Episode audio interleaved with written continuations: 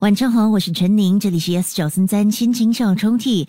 每个星期六及星期天晚上七点五十分前后呢，会进行这个单元，让你有这样的一个平台来抒发你的情感，和我分享属于你的一段故事。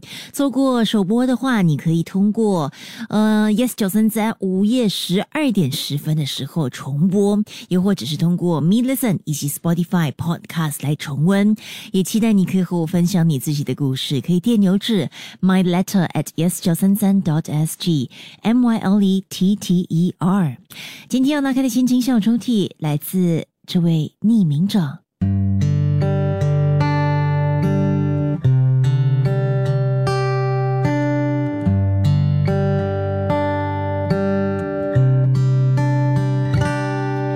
如果能够回到过去的话，我会重来吗？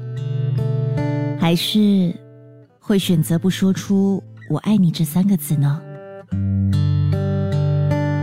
或许因为爱看电视剧的原因，从小到大我就认定，剧情专属于剧情，绝对不可能在现实生活中上演。什么一千朵玫瑰、蛋糕里的戒指，还是把整间餐厅给包下来，在我眼里根本不切实际。而且比较适合爱奢侈的人吧，但没想到我和他的爱情却如此轰轰烈烈。我记得他告白的那一晚，他把车开到停车场的角落，然后以最正常的语气说：“哎，我好像把外套放在车后箱了，你可以帮我拿吗？”没想太多，一口答应，走到了后车厢。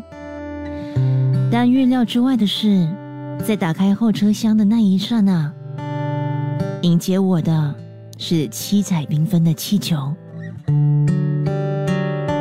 当时我才领悟，原来现实生活也可以很浪漫，也可以很剧情化。但其实，这不是最剧情化的。在一起的四年九个月后。我们的恋情出现了瓶颈，我们失去了最初的热情与细心，这不料成为了噩梦的推动力。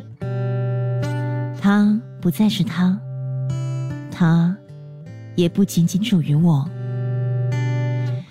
当电视剧的幸福情节都实现的时候，催泪的情节也会迫不及待的想凑一脚。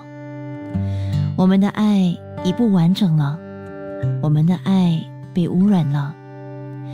我很爱他，我能原谅他，虽然少了最初最火热的情。我们不是都承诺过吗？